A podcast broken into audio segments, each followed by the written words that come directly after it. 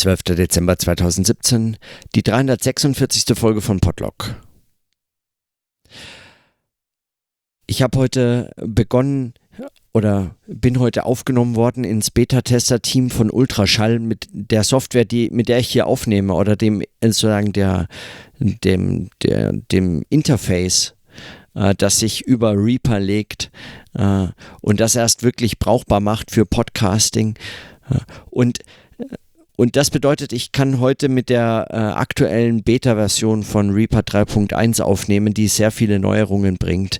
Und das bedeutet für mich aber auch Anlass, also oder darüber heute zu sprechen, ist für mich nicht ganz unwichtig, weil die Software, mit der ich aufnehme oder überhaupt diese technologischen Vermittlungsumstände, äh, in denen ich dieses Gespräch führen kann, die sind äh, das ganze Jahr über fast eigentlich dahinter zurückgetreten. Und das zeigte mir erstmal vor allem, und als ich heute so ähm, drüber nachdachte, dass, dass das ja ein nicht unerheblicher Teil auch dessen ist, also wie, wie ich schon öfter nachdachte, allerdings eben heute nochmal von dieser Softwareseite einen Anlass bekommen hatte, dazu nachzudenken. Und ähm,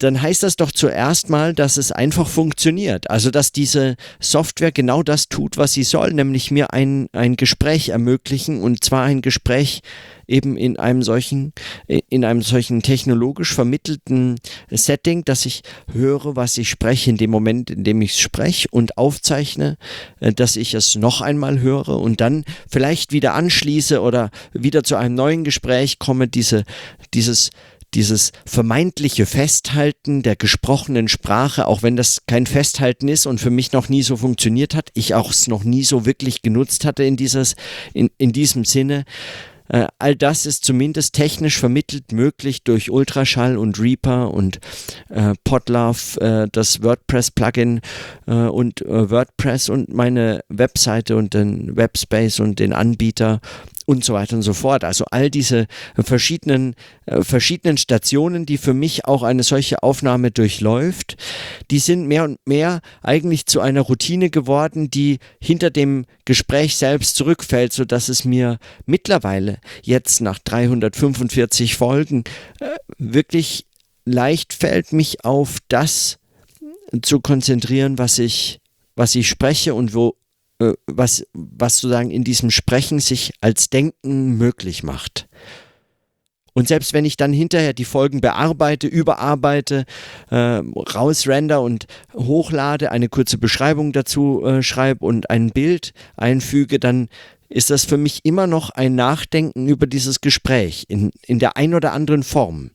Und darüber nachzudenken, wie das eigentlich geschieht, dazu bietet dieses dieses Beta-Programm heute nochmal eine Gelegenheit, denn mit einem, mit sozusagen einem Installieren von dieser neuen Version verändert sich dieser Prozess dramatisch und mir war erstmal gar nicht so, äh, das war mir gar nicht so ähm, es schien mir gar nicht so unheikel eigentlich, das jetzt zu installieren, denn das ist eben ein wesentlicher Teil der Arbeitspraxis ist auch bestimmt auch, wie das, wie das sich vollzieht. Also ich kenne jeden Klick, ich weiß, was geschieht, wenn ich was machen muss, alles ist voreingestellt, so wie es voreingestellt werden müsste, wie es sein müsste und so. Und darüber dann nicht nachdenken zu müssen, nimmt, äh, nimmt dem eine Ablenkung, die es möglicherweise wäre, und dann immer wieder Thema werden müsste, wenn man dann darauf gestoßen eigentlich auch das als Anlass des Gesprächs immer wieder findet, ob man will oder nicht. Und so ist das eine nicht unerhebliche Veränderung. Auf der anderen Seite ist dieses, äh, dieses Werkzeug, mit dem man dann sprechend denkt und hört und mit dem man äh, so diese, in diese Gespräche überhaupt äh, kommt, eines, das nicht ganz unreflektiert bleiben kann, denke ich mir. Ja, weil äh, ich meine, es, es macht eben einen wesentlichen Teil der Praxis aus. Es gestaltet, wie das funktioniert und, äh, und es geht zu schnell unter. Es geht, wenn es funktioniert, einfach unter. Woher soll man das denn bemerken, wenn man es nicht hört, wenn man darüber nicht stolpert, wenn die Aufnahme nicht abbricht, so wie vor einigen Wochen in, äh, in Zicken, vor zwei Wochen in Zicken, als, als diese eine Aufnahme kaputt war und es mich wirklich einfach für Stunden rausgeworfen hatte, denn äh, es war mir eine wichtige Aufnahme und ich habe sie einfach verloren. Ich habe einfach, diese Aufnahme war einfach verloren. Das lag jetzt nicht an Reaper, das lag auch nicht an meinem Computer, sondern es lag an meinem mobilen Aufnahmegerät, aber immerhin. Es lag an, an einer solchen technischen Vermittlungssituation, die sonst einfach 345 Tage reibungslos funktioniert und an einem eben nicht. Und dann ähm, stößt man darauf. Und dann ist noch nicht klar, was damit anzufangen ist. Also möglicherweise muss man dann auch einmal einfach experimentieren, damit, ähm, damit spielen, das etwas verändern. Hier mal schieben, da mal ziehen, so ungefähr vielleicht auch äh, einfach so Kleinigkeiten verändern oder eben hier jetzt an einem Beta-Programm teilnehmen, um, um sich dieser Irritation wieder bewusst zu sein, die ob man sie bemerkt oder nicht, ja in irgendeiner Form auch ein Gespräch vermittelt. Also mein kurzes Aufschauen vom Mikrofon, äh, ob die Aufnahme noch läuft und ob die Balken ausschlagen und nicht übersteuern, ob alles richtig eingestellt ist, ob man ähm, Störgeräusche hört, ob das Interface noch äh, so funktioniert, wie es soll, ob die Pegel richtig eingestellt sind. All solche Dinge geschehen so mehr oder weniger unbemerkt, aber äh, aber nicht unwichtig. Sie erlauben mir manchmal zum Beispiel einfach eine Denkpause einzulegen mit einem solchen kleinen Blick nach oben oder auf den einen Bildschirm oder auf den anderen.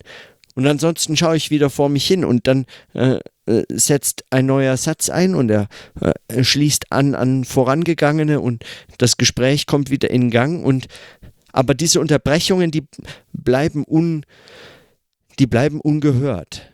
Und sie bleiben auch also entgegen der Annahme der Videoanalyse in den Sozialwissenschaften, die immer wieder darauf hinweisen, dass man soziale Interaktion eigentlich nicht versteht, wenn man nur wie die Konversationsanalyse eigentlich eine äh, Audioaufnahme dann auch noch transkribiert und eigentlich alles verliert, was es bräuchte, um soziale Interaktionen zu äh, untersuchen.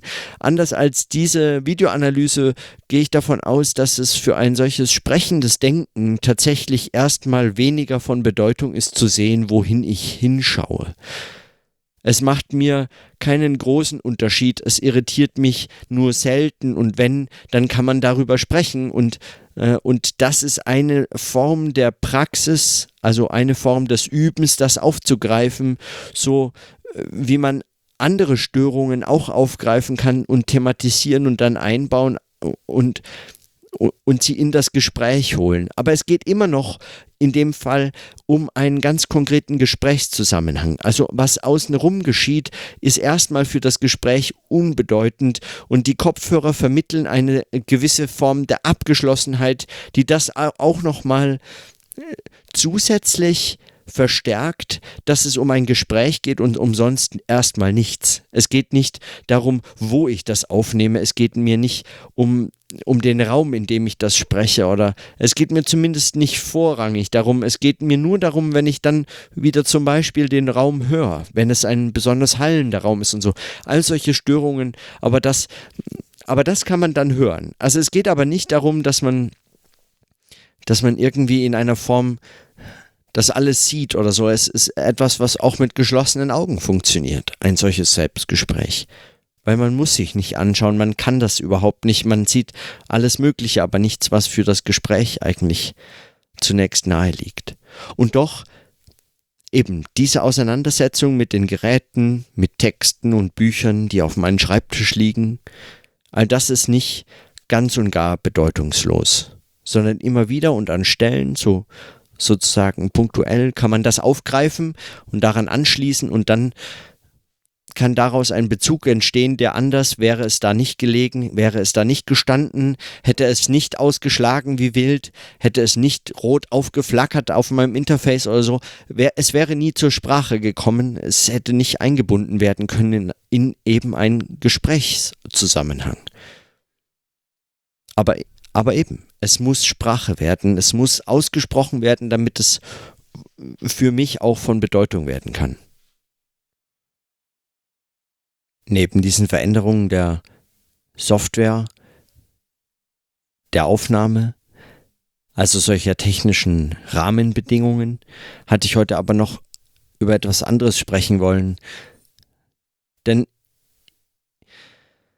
auf der Tagung am vergangenen Wochenende fiel ein ganz kurzes Gespräch eigentlich nur darüber, dass, und das habe ich nur überhört, daran war ich gar nicht wirklich beteiligt, außer als Hörender, dass es so wirklich keine bedeutende öffentliche Philosophie mehr in diesem Sinne gibt, dass sie, dass sie sich als irgendwie Intellektuelle oder so einschalten in öffentliche Debatten zu bestimmten Themen und Fragen und dass man außer einigen wenigen, aber dann eher ähm, selbst irgendwie problematischen Charakteren gar nicht mehr so sehr darauf gestoßen wird, dass Philosophie, dass sie heute nicht mehr diese Bedeutung hat, die sie mal hatte vielleicht.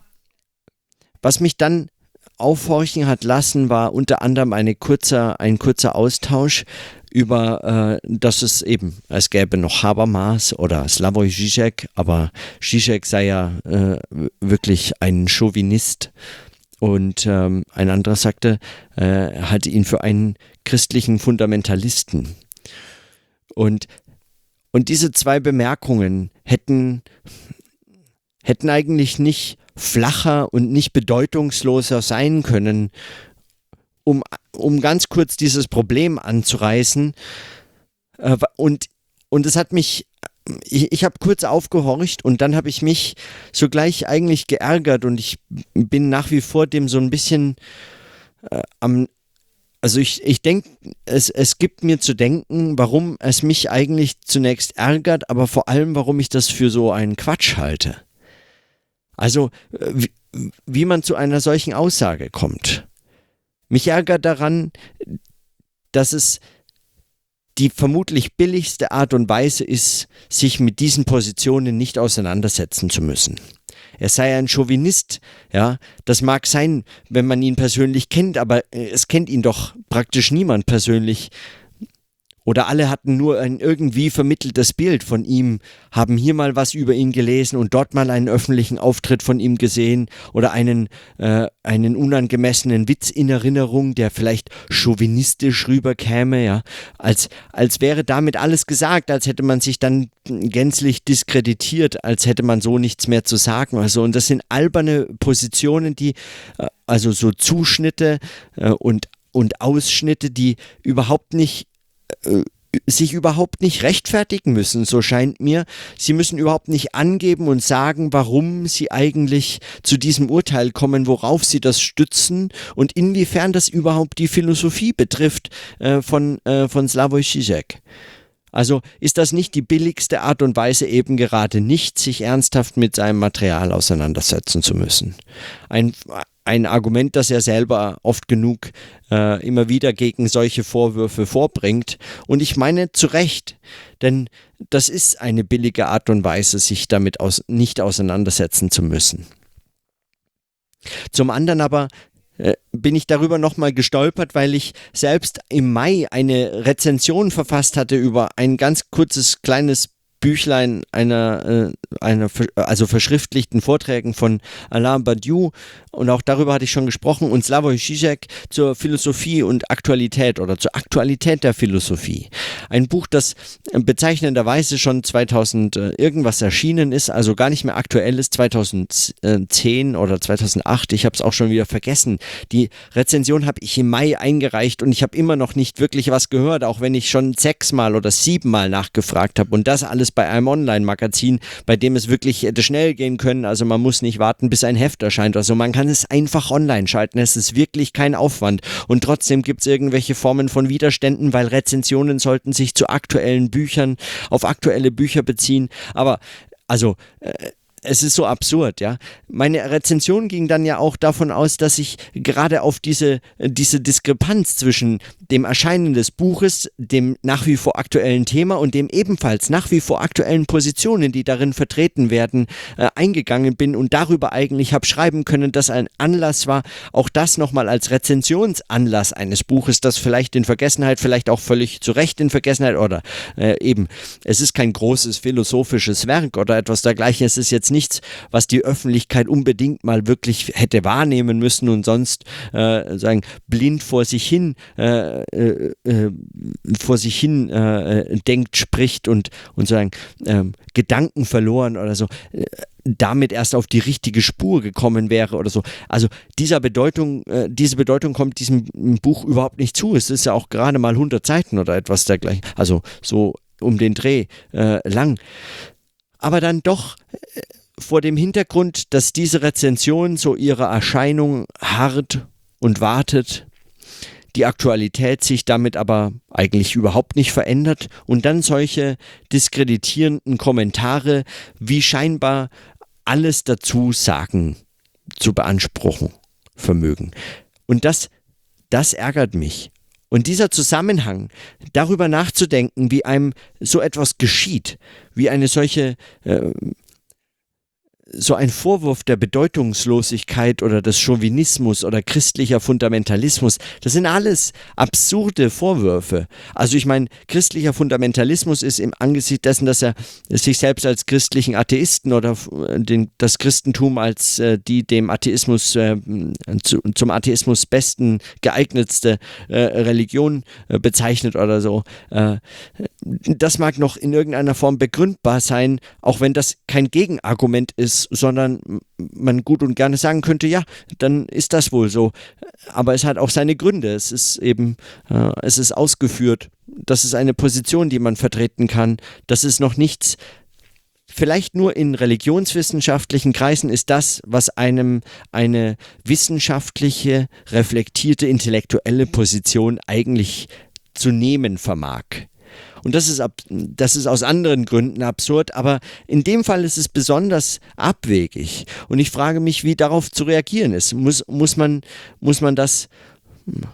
Also muss man das hinnehmen? Ist darüber anders nachzudenken? Ist darüber zu schreiben? Müsste man sich.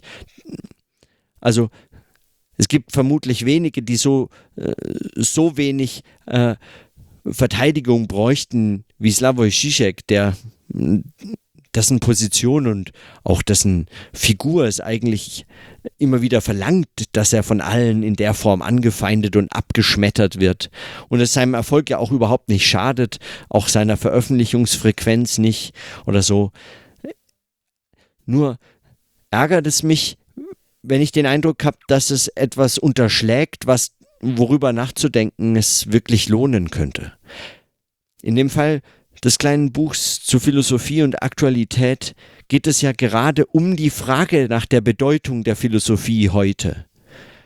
Und das dann mit dem Verweis, er sei ein Chauvinist oder ein christlicher Fundamentalist oder beides oder das passt auch gut zusammen oder was man auch immer sagen wollte, das dann äh, zu diskreditieren, dass darin äh, interessante Überlegungen zu, zu einem Denken des Ereignisses von Badiou und dem Anschluss an solchen Überlegungen gerade auch von Slavoj Žižek angeboten werden, dass das dann in Vergessenheit gerät, beziehungsweise nicht einmal mehr besprochen werden muss, weil es ein solches beendendes Argument erfährt.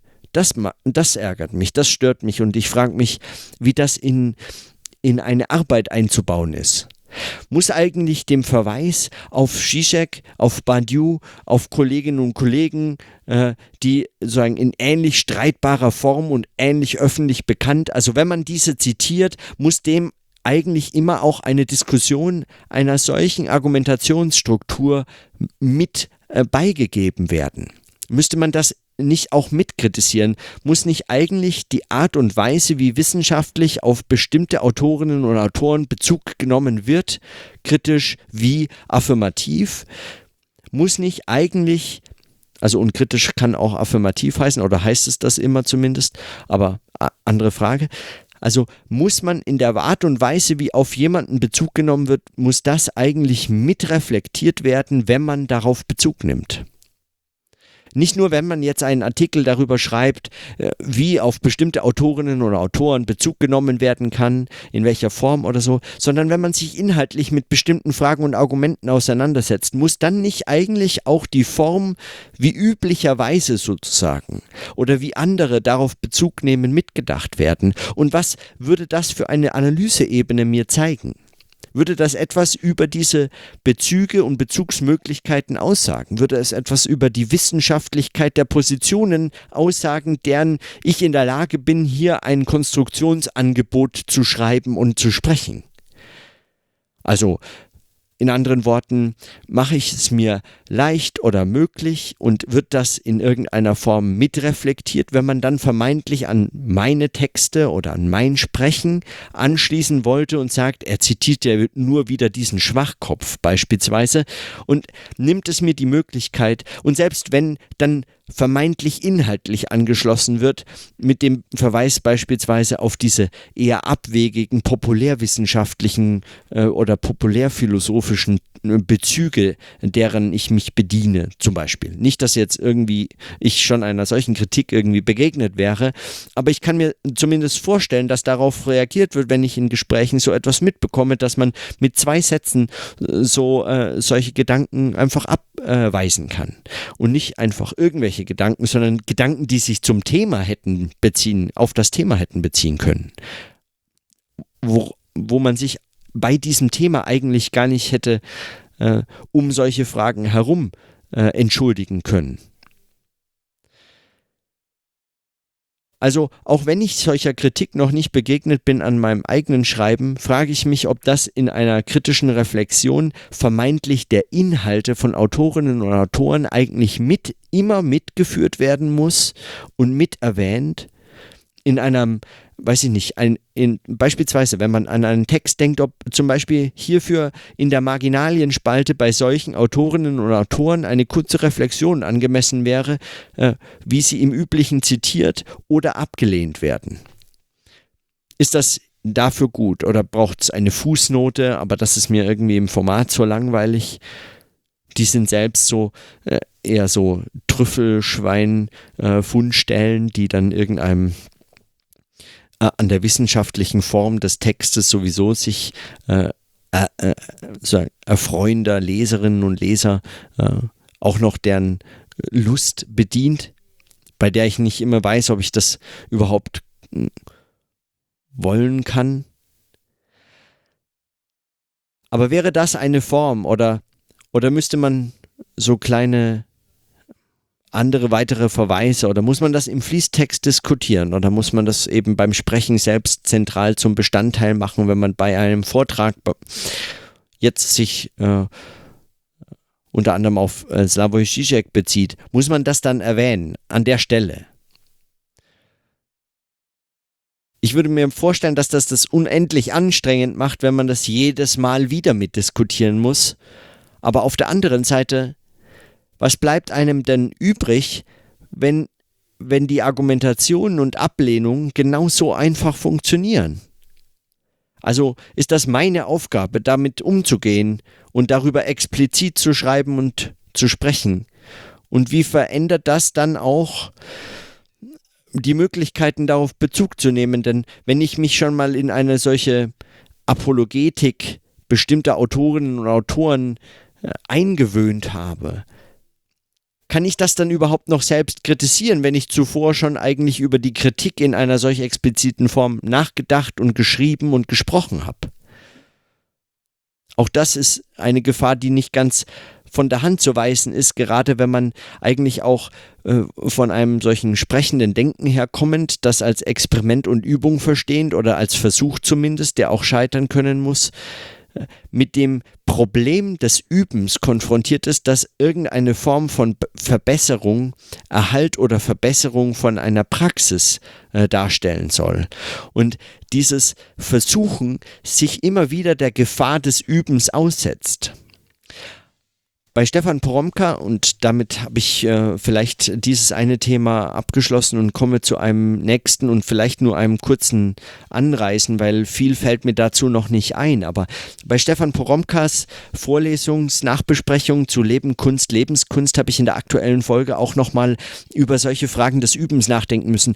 Er spricht immer wieder und jetzt auch sehr redundant, was mich freut, weil, äh, weil es mich an das sprechende Denken erinnert. Er spricht immer wieder über ein Üben und die essayistische Praxis als Zeichen der Moderne und auch des modernen Menschen, der sich immer wieder in so einer Form neu erfinden soll. Er hat auch äh, in mehreren Folgen jetzt schon das Buch von Sloterdijk und seine Überlegungen zu dem Thema äh, erwähnt, immer wieder wiederholt und nachbesprochen und mit anderen in, Bezügen, äh, in Bezüge gesetzt also in einer so redundanten Weise äh, immer wieder diese Themen aufgreifend, um selbst auch performativ, so meine Vermutung zumindest, oder so lässt sich vermutlich gar nicht anders machen, über Üben als Praxis zu sprechen, während man dieses Sprechen über Üben als, als Praxis selbst als Üben begreift. Und in dieser Form äh, versucht er den Versuch, das Experimentelle und, äh, und dieses, diese Form des Schreibens und der Reflexion des, der, der ästhetischen Praxis als ein solch experimentelles Übendes immer wieder als ein Üben zu beschreiben und nicht so sehr deutlich, zumindest für mich, zu unterscheiden zwischen Versuch und Übung, zwischen Experiment und Übung.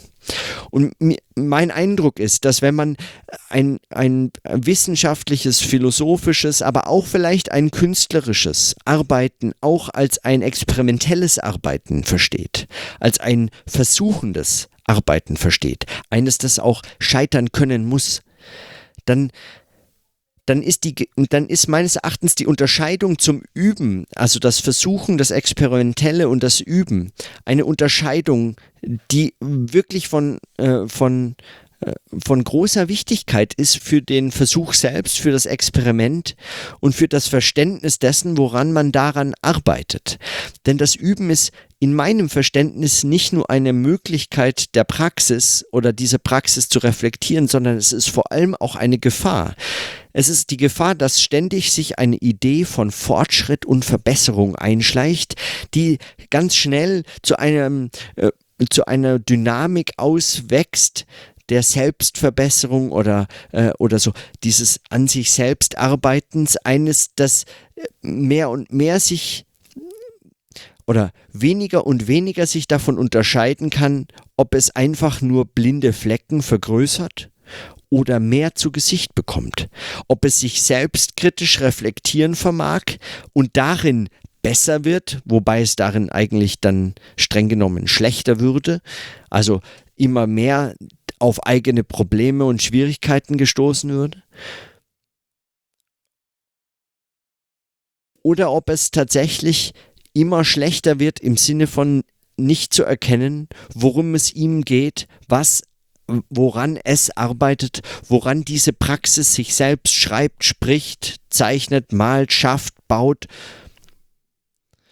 und so fand ich auch bezeichnend, dass in der aktuellen äh, Nachbesprechung zur fünften Vorlesung, glaube ich, am Ende diese Idee einer kleinen Maschine, also seiner eigenen Labors und Arbeitssituationen und dieses experimentellen Schreibens auch ähm, äh, sagen, mit der, mit der Metapher der kleinen Maschine, die man sich baut und die dann für einen etwas tut, die einem einen solchen Raum darstellt, in dem zu schaffen man dann erstmal äh, ermöglicht ist, dass dass man das aber mit der Metapher der Maschine begreift und dann eigentlich eine solche Verselbstständigung auch betont, die zwar wichtig ist, auch für das Versuchende, Experimentelle und Scheitern könnende, aber dann doch auch immer wieder diese Gefahr des äh, sozusagen der, der Eigenlogik, die nicht mehr mitgedacht werden kann, also äh, so einer äh, so einer so einer dieses diese Kritik unterlaufende nur noch affirmative Maschine. Äh, diese Bedeutung läuft da mit. Das heißt, zwischen Versuch und Übung muss man eigentlich unterscheiden. Und man muss, äh, man muss, würde ich sagen, kritisch unterscheiden und sich ständig um Unterbrechungen bemühen, die, die es einem erlauben, zwischen Versuch und Übung zu wechseln, sich zu bewegen, das eine von der Perspektive des anderen zu beobachten und einmal mehr den einen Aspekt in den Vordergrund treten lassen und einmal mehr den anderen. Aber wie soll das geschehen?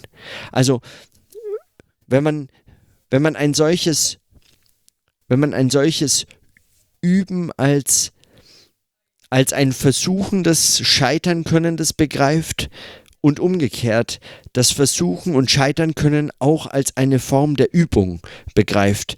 Erst in diesen Vermittlungssituationen könnte man sich überlegen, äh, was wäre eine solche Praxis, eine, die eben nicht aus dem Üben ein ständiges, äh, also sagen, äh, die, der diesen Drillcharakter des Übens in Frage stellen kann und kritisch beobachten und im Umkehrschluss mit dem Üben, dem Versuch eigentlich einen solchen Fatalismus, dem, dem ihm zukommen könnte, wenn man immer nur und ständig auf das Scheitern setzt, diesem das zu nehmen. Also wenn sich Üben und Versuchen, also Üben und, und, und Experiment als scheitern können, eigentlich wechselseitig zu reflektieren vermögen, wie sähe eine solche Praxis aus und wie ist daran eigentlich zu arbeiten und also wie ist die zu ersprechen und zu erschreiben und so fort. Zu diesen Fragen habe ich noch keine hm, weiterführenden Überlegungen, zumindest heute nicht. Aber ich dachte, ich, ich nenne es. Denn mehr als nennen kann ich da heute nichts. Und mal sehen, wie sich in den nächsten Tagen diese Überlegungen ausbauen können. Auch wenn ich dann wieder an ganz anderen Fragen äh, arbeiten muss, einen Vortrag vorbereiten, aber auch das letztlich eine Form des Übens und Versuchens, wenn man auch vor allem präsentieren muss, was man in seiner Arbeit bislang getan und noch zu tun beabsichtigt hat. Das ist eine ganz eigene Form. Auch einer solchen immer wieder wiederholenden Präsentationsform äh, des eigenen Arbeitens, die einem eine Differenz oder eine Distanz ermöglicht, die ja wie auch immer. In diesem Sinne auf jeden Fall erstmal bis morgen.